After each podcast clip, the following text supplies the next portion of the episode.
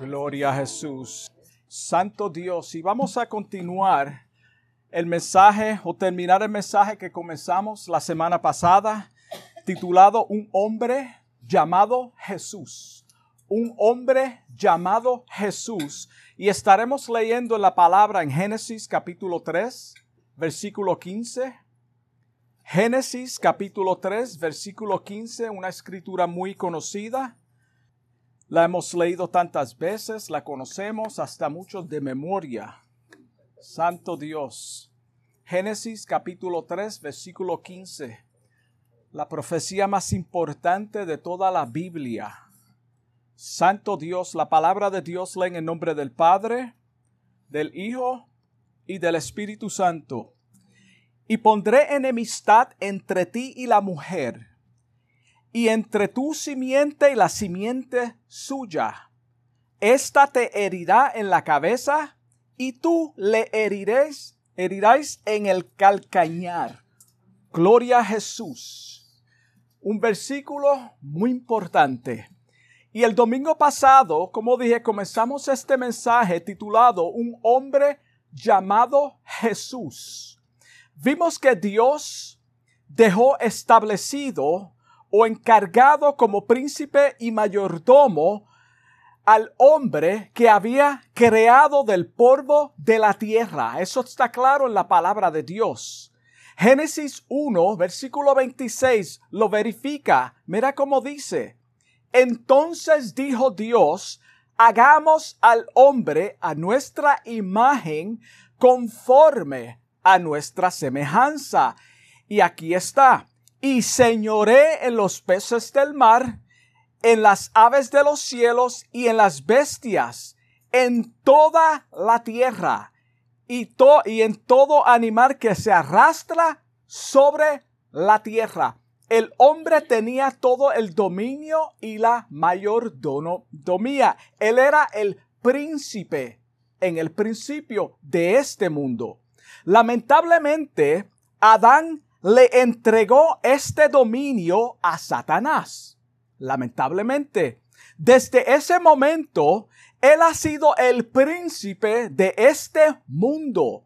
Jesús mismo dice en el versículo 14, versículo 30 del libro de Juan, cuando estaba reunido con los discípulos, mira cómo le dijo, les dijo, ya no hablaré mucho con vosotros porque viene el príncipe de este mundo y él nada tiene en mí. So Jesucristo mismo lo llama el príncipe de este mundo. Su misión es robar, matar y destruir la creación máxima, lo cual es el hombre, porque a diferencia de él, fuimos creados o hechos a su imagen y semejanza. Mira la diferencia. Ya vimos en el libro de Éxodo capítulo 12 la semana pasada que la ira de Dios fue derramada sobre aquellos que no estaban cubiertos con la sangre del cordero. So, hubo una liberación para todo aquel que estaba cubierto bajo la sangre del cordero, derramado la sangre. Esta práctica de derramar sangre inocente por los pecados, lo vemos a través de todo el antiguo o viejo testamento y fue instituido por Dios mismo. Él derramó sangre de un animal inocente en el principio para cubrir la falta, la, la desnudez del hombre, del ser humano. Queremos aclarar que este remedio no quitaba ni quita el pecado del hombre, solamente apuntaba al verdadero cordero que algún día vendría al mundo. Este fue el propósito por el cual fue instituido por Dios mismo. Hebreos 10:4, mira cómo dice, porque la sangre de los toros y de los machos cabríos no puede quitar los pecados. Eso está claro en la palabra de Dios. Dios es el único que puede borrar los pecados de la humanidad. Dios es el único que puede borrar los pecados de la humanidad. Es por eso que Él envió a su Hijo unigénito al mundo y nació como cualquier ser humano. Jesucristo nació como cualquier ser humano, excepto que fue obra del Espíritu Santo. Es decir, María seguía siendo virgen cuando Jesús estaba en el vientre. Después de eso sabemos que tuvo hijos de José. So ella seguía siendo virgen. José no era su papá biológico. Eso tiene que quedar claro. Todo cristiano debe de conocer esto. Este niño era el Hijo de Dios, el Mesías prometido. Fue enviado para redimir y arrebatar al ser caído de las garras del enemigo. Este fue el propósito de Jesucristo venir a la tierra. Génesis 3.15 revela que habrá una continua guerra entre Satanás juntamente con su simiente y el hombre. Vemos el cumplimiento de esta profecía, de esta profecía en la desesperación de Herodes cuando en el capítulo 2 de Mateo supo que habría de nacer o que nació el Salvador del mundo. Ahí donde vemos esta guerra que explica ese versículo. Mateo 2.16 registra que él, él trató de impedir la promesa de Dios. Acuérdate, estamos hablando de qué? Las simientes. Él trató de impedir el nacimiento del Hijo de Dios matando a todos los niños menores de dos años que habían en Belén y a sus alrededores. Eso está en la Biblia. Pero ya Dios había dicho que este niño iba a nacer a través de la simiente de la mujer. Esto ya fue profetizado. Nadie puede impedir o detener lo que Dios ya ha establecido desde el principio de la creación y antes ya Dios había formado y creado todo lo que existía. En la mente de Dios estaba el hermano Freddy antes de nacer. Estaba usted. El profeta Isaías en su libro capítulo 7 versículo 14 dice, por tanto, el Señor mismo os dará señal. He aquí la Virgen concebirá y dará a luz un hijo y llamará su nombre Emanuel. Jesucristo todavía no estaba. María todavía no estaba embarazada y llamará su nombre Emanuel. Ahora, lógicamente, y esto es imposible, que una virgen esté embarazada. Es imposible. Si buscamos cuidadosamente en la Biblia, hay poca historia del niño Jesús. Hay poca historia de él. No se ha escrito mucho del niño Jesús. Sabemos que él creció como cualquier otro ser humano. Él nació, fue un niño y creció, jugó, corrió, se peló las rodillas. Él era un niño como cualquier otro niño. Se peló las rodillas, era de carne y hueso. Y tanto que queremos hacerlo como un niño Superman. No lo era. Él era el Hijo de Dios encarnado, pero fue un niño como cualquier otro. En Lucas capítulo 2, versículo 41 al 47, vemos nuevamente a Jesús en el templo junto a los doctores de la ley, haciendo preguntas inteligentes y educándolos a ellos también. Ya él no era un niño, ya no era un niño, sino que tenía 12 años. Ahora vemos a un preadolescente Después de esto, no se sabe nada más hasta los 30 años. A los 30 años, ahí donde vuelve a aparecer en la historia este niño llamado Jesús. Cuando vuelve a aparecer, ya no era un niño, tampoco un adolescente, sino que era un hombre llamado Jesús cumpliendo las escrituras, haciendo milagros y sanando a los enfermos, dándose a conocer como el Mesías Salvador del mundo. Fue un hombre llamado Jesús que vemos en el libro de Mateo, capítulo 26, versículo 37, cuando tomó a Pedro y a los dos hijos de Zebedeo y comenzó a entristecerse mientras estaba en Getsemaní. La humanidad de Jesús está siendo manifestada en ese versículo. El versículo dice que comenzó a angustiarse en gran manera. ¿Quiénes son los que se angustian en gran manera? Los seres humanos. Todos. Jesús en ningún momento usó sus atributos para escapar la condena que le esperaba. En ningún momento.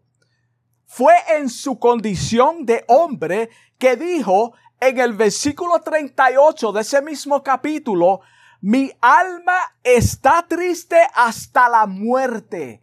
Mi alma está triste hasta la muerte.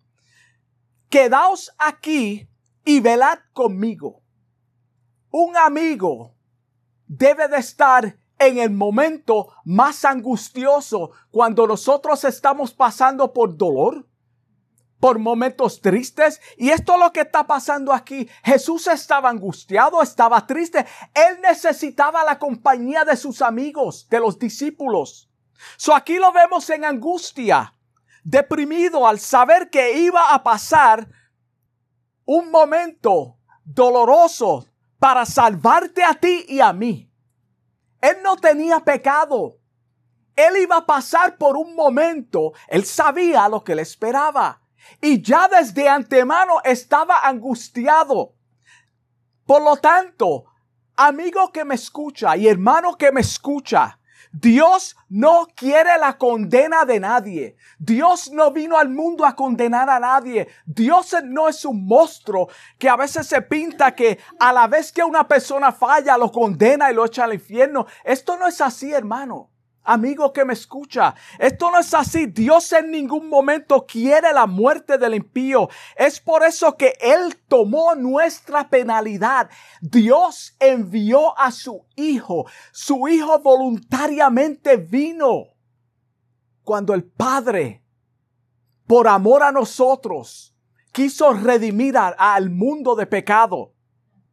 Mira cómo dice Juan capítulo 3, versículo 17 porque no envió Dios su Hijo al mundo para condenar al mundo, sino para que el mundo sea salvo por él. Dios quiere salvar a la humanidad y a través de su Hijo Jesucristo es el medio que podemos ser salvos y tanto que los rechazamos, tanto que las personas rechazan a Cristo. Jesús fue el sacrificio máximo no hay otro sacrificio. No hay otra manera de venir a Cristo, de ser salvo. Es a través de su Hijo. Es a través de Jesucristo. Mira cómo dice Primera de Timoteo, capítulo 2, versículo 6. Dice que Jesucristo se dio en rescate por todos. Jesús se dio en rescate por todos y que quede claro, Él jamás pecó. Él no tenía pecado. Él se hizo pecado. El Padre vio el pecado de la humanidad sobre su Hijo. Esa es la única manera que Él pudo morir por nuestros pecados. Ninguno de nosotros merecíamos ni aún merecemos ser perdonados. Ninguno. Es solamente a través de la gracia de Dios que somos perdonados. Y esto viene a través del Hijo de Dios. Sin embargo, Él tomó nuestro pecado sobre sí mismo y murió en tu lugar y en mi lugar. Nosotros se supone que fuésemos esos individuos. Y con todo eso lo despreciamos. Nadie le quitó la vida. Esto tiene que quedar claro. Los romanos no le quitaron la vida. Los judíos no le quitaron la vida. Este fue el método o la forma que Dios usó para llevar a su Hijo a la cruz del Calvario para pagar por nuestras penalidades, sino que la entregó voluntariamente. ¿Cómo probamos eso? Juan capítulo 10, versículo 17 dice, por eso me ama el Padre, porque yo pongo mi vida. Esas son palabras poderosas. Cuando alguien te pregunta, los romanos mataron a Cristo, no fueron los judíos. Él entregó su vida. Tiene que haber un instrumento.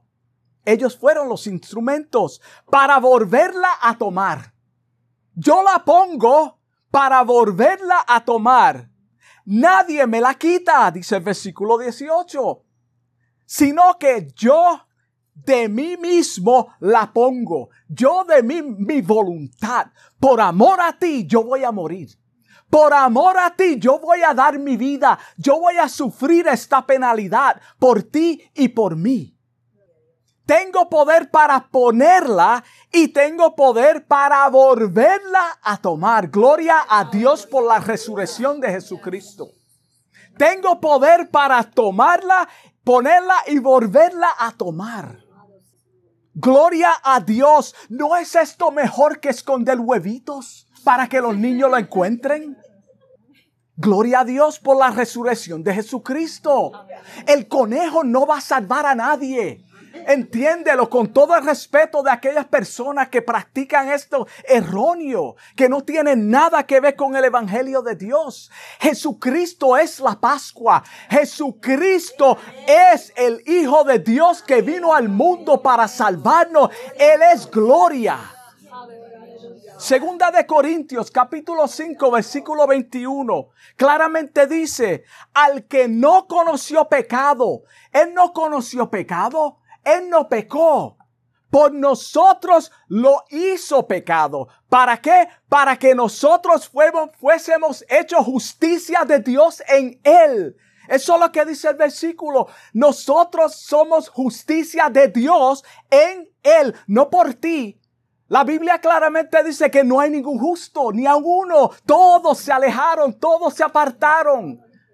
Es en Él. La justicia de Dios, lo que Él hizo en la cruz del Calvario, te ha justificado a ti, me ha justificado a mí. Y cuando alguien quiera condenarte, dile, no, Jesucristo pagó por mis penalidades. Yo soy salvo, yo soy un hijo de Dios. A diferencia de aquellos que no son hijos de Dios, son creación de Dios. Hay una diferencia. Esto solo es a través de la sangre de Jesucristo derramada en la cruz del Calvario que podemos recibir perdón. Nadie te puede perdonar los pecados. Absolutamente nadie. No hay un hombre en esta tierra, ni lo habrá, que pueda perdonar tus pecados Solamente Jesucristo, a través de su sangre derramada en la cruz del Calvario, es que podemos obtener el perdón de nuestros pecados y ser salvos. En el libro de Juan, capítulo 1, versículo 29, Juan el Bautista reconoció esto. Cuando vio a Jesús que venía para bautizarse, él lo conoció. Dice, he aquí Miren, imagínate la multitud. Y de momento el Padre, mira, he aquí el Cordero del mundo que quita el pecado del mundo. He aquí el Cordero de Dios, perdón, que quita el pecado del mundo. Él puso todo el enfoque en el Hijo de Dios, el único que puede quitar el pecado. Yo no puedo hacer nada por ustedes. Yo solamente te puedo bautizar en las aguas, pero el que te puede perdonar y salvar, he ahí el Hijo de Dios. Jesucristo el Salvador, el murió y resucitó y está a la diestra del Padre, intercediendo por cada uno de nosotros para que permanezcamos en Él. Ya dejamos establecido que en el huerto del, del Edén, el hombre entregó todo dominio y autoridad a Satanás cuando desobedeció. Ya establecimos todo eso. Por tanto, tenía que ser un hombre que le arrebatara nuevamente ese poder al enemigo. Tenía que ser un hombre. ¿Por qué un hombre? Porque un hombre fue quien se lo entregó. Pruébame eso por la palabra. Primera de Corintios capítulo 15, versículo 21, lo confirma. Mira cómo dice, porque por cuanto la muerte entró por un hombre, Adán, también por un hombre la resurrección de los muertos. Ahí está. El 22. Porque así como en Adán todos mueren, el hombre está muerto sin Cristo la naturaleza adámica. Y aquí es donde entra el nuevo nacimiento, lo cual muchas personas no lo entienden. También en Cristo todos serán vivificados. Gloria a Dios. Jesucristo le quitó, le arrebató, hermano, al enemigo lo que Adán le había entregado. Un hombre llamado Jesús cumplió esa promesa. Hebreos 9:24 dice, porque no entró Cristo en el santuario hecho de mano, figura del verdadero. Acuérdate que dijimos solamente apuntaba a quién, a Cristo. Y aquí está, solamente apuntaba al verdadero, sino que en el cielo mismo para presentarse por nuestros pecados, por nosotros ante Dios. El 25. Y no para ofrecerse muchas veces como entra el sumo sacerdote en el lugar santísimo cada año con sangre ajena. Eso es importante. Con sangre ajena de quién? De un macho cabrío que solamente como que aliviaba un poco las conciencias y lo apuntaba al pecado que ellos tenían escondido o también manifiesto. El 26 dice, de otra manera le hubiese sido necesario muchas veces padece muchas veces desde el principio del mundo. Pero ahora, en la consumación de los siglos, se presentó una vez para siempre por el sacrificio de sí mismo para quitar para quitar del medio el pecado. Jesucristo quitó nuestro pecado, hermano. Nosotros somos justificados por Él. Él quitó nuestra condena. Nosotros somos santos y justificados ante Dios por lo que Él hizo. ¿En qué condición lo hizo? En la pregunta. Filipenses 2.6 nos dice cómo lo hizo. Mira cómo lee el cual siendo en forma de Dios, acuérdate que él no usó ninguno de sus atributos. No estimó ser igual a Dios como cosa a que aferrarse, de apoyarse. Él no usó eso. El 7, sino que se despojó. Cuando habla de despojarse, vaciarse. Él vino en forma de hombre. Él era un ser humano. En su condición de ser humano, se dio a sí mismo tomando forma de siervo. Forma de siervo. Hecho semejante a los hombres. Padecimientos iguales que cada uno de nosotros. Y estando en la condición de hombre, se humilló a sí mismo haciéndose obediente hasta la muerte. Él obedeció al Padre. Vamos a pagar el precio por la humanidad. Yo voy a redimir al hombre de pecado. Yo voy a tomar tu culpa. Imagínate que tú seas condenado y tú seas culpable. Tú eres culpable.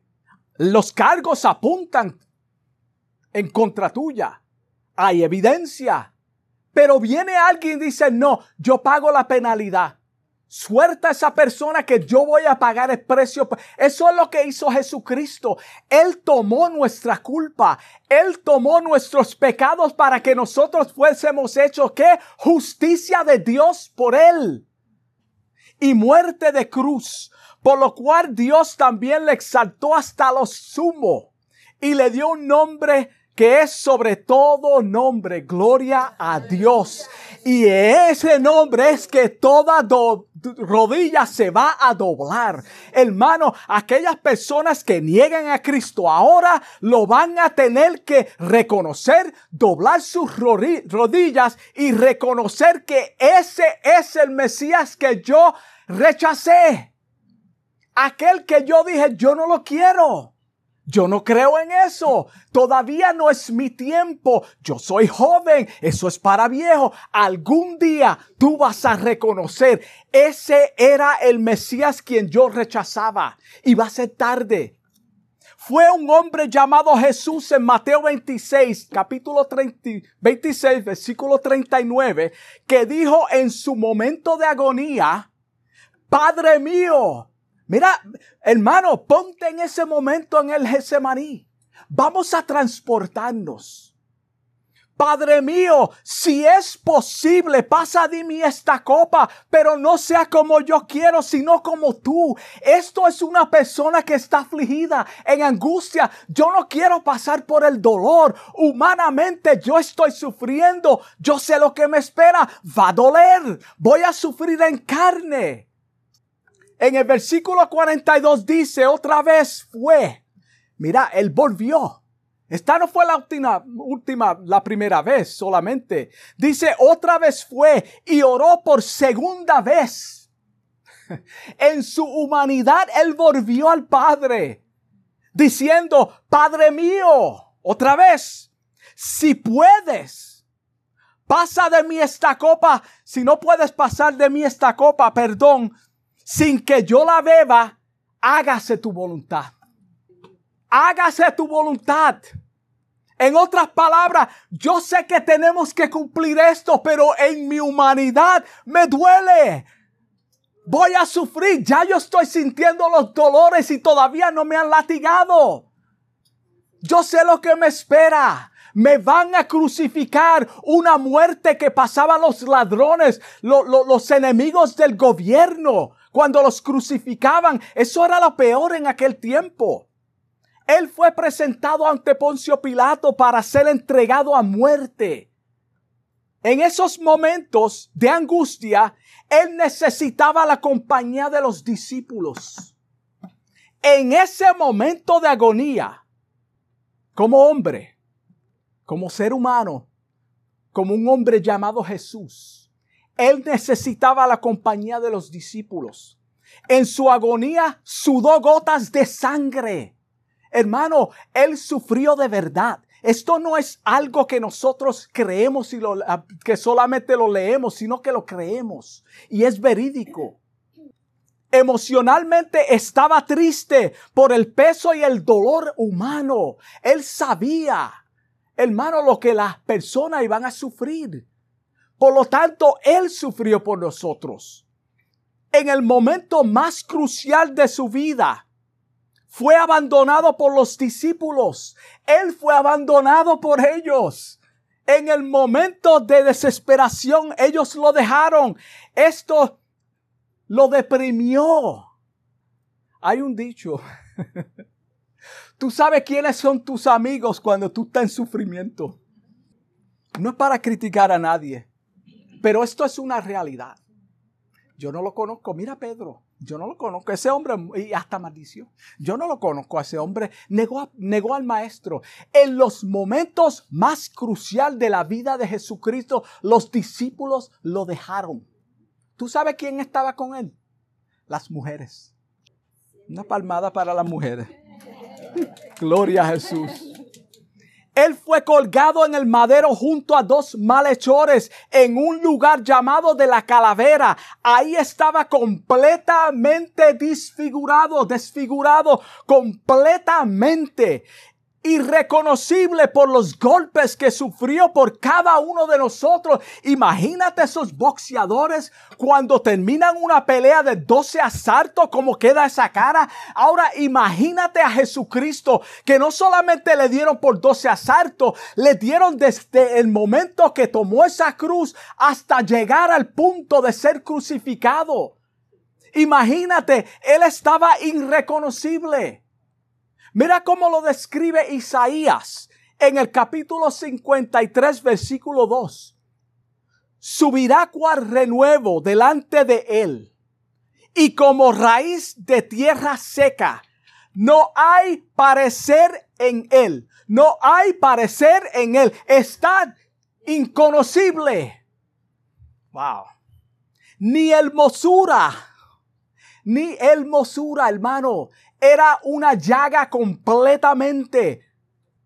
Le veremos más sin atractivo para que le deseemos. Mira cómo lo describe Isaías. Él vio desde antemano a Jesucristo ya crucificado en la condición que Él pagó el precio por cada uno de nosotros despreciado y desechado entre los hombres, varón de dolores, experimentado en quebranto y como que escondimos de él el rostro, le dimos la espalda.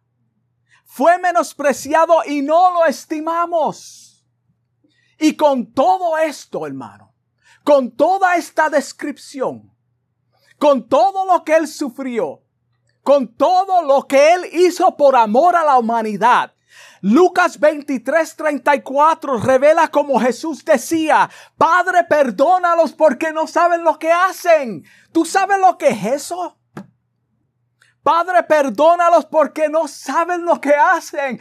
Yo estoy desfigurado completamente, en agonía, en dolor, me odian y con todo esto yo digo, Padre, perdónalos porque no saben lo que hacen. En otras palabras, yo lo perdono. Perdónalo también porque yo voy a morir por ellos. Ellos me están matando a mí, pero yo estoy muriendo por ellos. Uno de los marechores reconoció que Jesús era el Mesías y el Señor le dice, hoy estarás conmigo en el paraíso.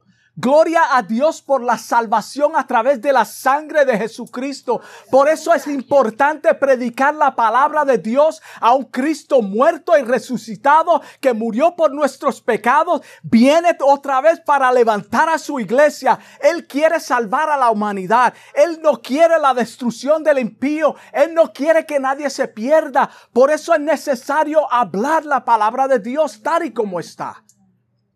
A su madre que lloraba amargamente le dijo, Madre, he ahí tu hijo, refiriéndose a Juan. Madre, he ahí tu hijo. Juan 19, 28. Después de esto, sabiendo Jesús que ya todo estaba consumido, para que la escritura se cumpliese, dijo, tengo sed. Un hombre llamado Jesús le dio sed. Un hombre llamado Jesús oró al, Padre en Getsemaní diciendo si es posible pasa de mí esta copa. Un hombre llamado Jesús ahora lo vemos diciendo perdónalos porque no saben lo que hacen. Y ahora vimos, vemos este mismo hombre diciendo tengo sed. Padre, tengo sed. Luego empaparon una esponja de vinagre y la acercaron a su boca. Lucas 23, 46 dice, entonces Jesús, clamando a gran voz, dijo, Padre, en tus manos encomiendo mi espíritu. Gloria a Dios. En tus manos encomiendo mi espíritu. Y habiendo dicho esto, entregó su espíritu. En otras palabras, murió por nuestros pecados. Gloria a Dios. En ese momento todo fue consumado. El plan de redención a través de Cristo estaba sellado y ahora está disponible de este momento en adelante a todo aquel que, que cree en Él. Por eso dice la escritura que Cristo vino al mundo a salvar al mundo. A todo aquel que cree. Y es a través de la sangre de Cristo. No podemos de, detach, separar el, el método, la forma de llegar a Cristo y ser salvo es solamente a través de la sangre de Cristo. Todo esto hizo por amor, para librarnos de la eterna condenación. Todo esto Él hizo por ti y por mí. Él no tenía que hacerlo. Tuviéramos eternamente condenado, sin salvación. Porque imagínate en estos tiempos, desde ese momento en adelante, ¿quién iba a traer un, becerro todo el tiempo? Todos los años. Hermano, tú sabes cómo estuviera el ladrón, robándose los becerros, los, los machos cabríos, los animales. Santo. Y tan liviano que muchos toman este sacrificio. A veces olvidamos. A través de los años como que no, nos ponemos cómodos.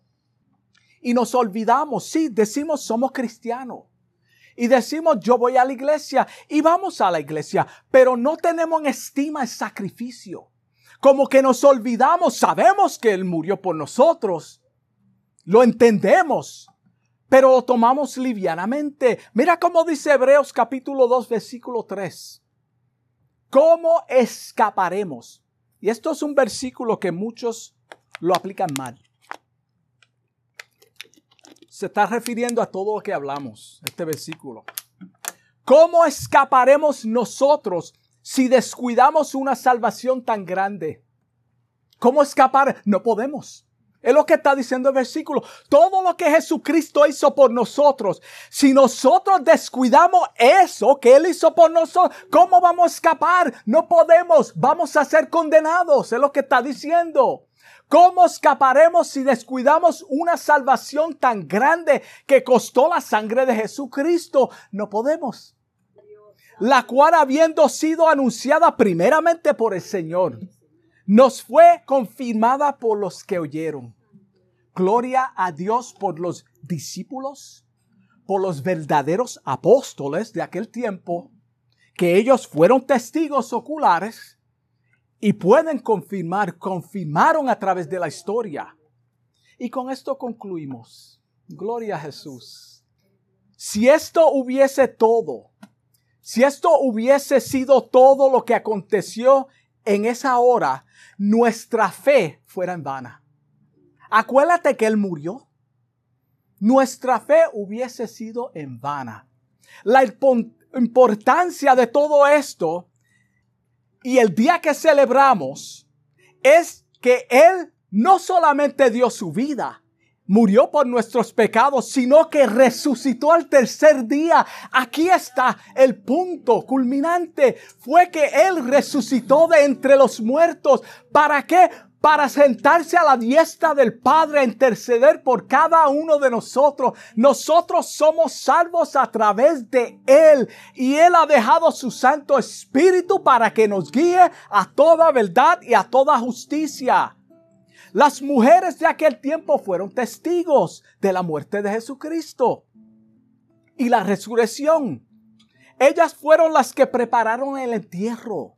Las mujeres prepararon el entierro. Ellas iban con perfumes para, para perfumarlo. Porque, pues, él murió, pues, vamos a perfumarlo. Pero cuando llegaron, él no estaba ahí. Él no estaba ahí, no podemos entrar en esa historia porque es otro mensaje. Jesús caminó por 40 días después que murió y resucitó. Él caminó en la tierra por 40 días. Los discípulos lo vieron, la gente lo vieron. Él hizo milagros aún en ese tiempo. Él resucitó de los muertos y tuvo en la tierra 40 días. ¿Quién hace eso? Ningún ser humano, solamente un hombre llamado Jesús. Y él vive para para interceder por cada uno de nosotros. Gloria a Dios por la resurrección de Jesucristo. Vamos a orar. Amantísimo Dios, te doy gracias, gracias por este mensaje que tú me has dado, Señor, por tu palabra, Señor, pidiéndote en el nombre de Jesús que si hubiese algún oyente, Dios mío, que aún todavía no te conoce o, o no ha entendido el plan de salvación, Señor, que tú alcances esa vida, que tú toques ese corazón, que tú ablandes ese corazón de piedra, Dios mío, para que la humanidad pueda entender que es a través de tu sacrificio, Señor, que podemos ser salvos. Bendigo a cada hermano aquí presente, Padre. Bendigo a mis hermanos que me escuchan a través de las redes, Señor. Te doy gracias por la muerte y resurrección de Jesucristo. Gracias, Señor, porque tú resucitaste, Señor. Gracias porque tú estás intercediendo por mí en el nombre de Jesús. Gracias Señor, te amamos. Dios te bendiga al pueblo. Aleluya.